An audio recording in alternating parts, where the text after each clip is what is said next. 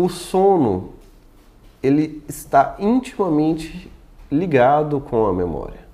Ele é extremamente importante para a consolidação da memória. Se a pessoa é no momento do sono que as memórias que a gente teve durante o dia, ao longo do dia, vão sendo trabalhadas para serem consolidadas como memória de longo prazo.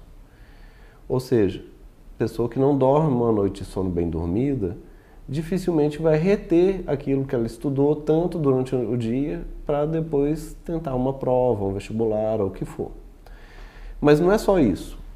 Que se a pessoa também não dorme bem, não tem um sono bom, a capacidade de concentração dela durante o dia fica reduzida e ela não consegue nem reter a memória de curto prazo. Se ela não consegue manter o cérebro num nível de atenção adequado, num estado de vigília adequado, se ela teve privação de sono ou se ela tem sonolência durante o dia, ela não vai conseguir manter a atenção e não mantendo a atenção, não prestando atenção, ela não consegue nem lembrar das coisas normais que deveria lembrar.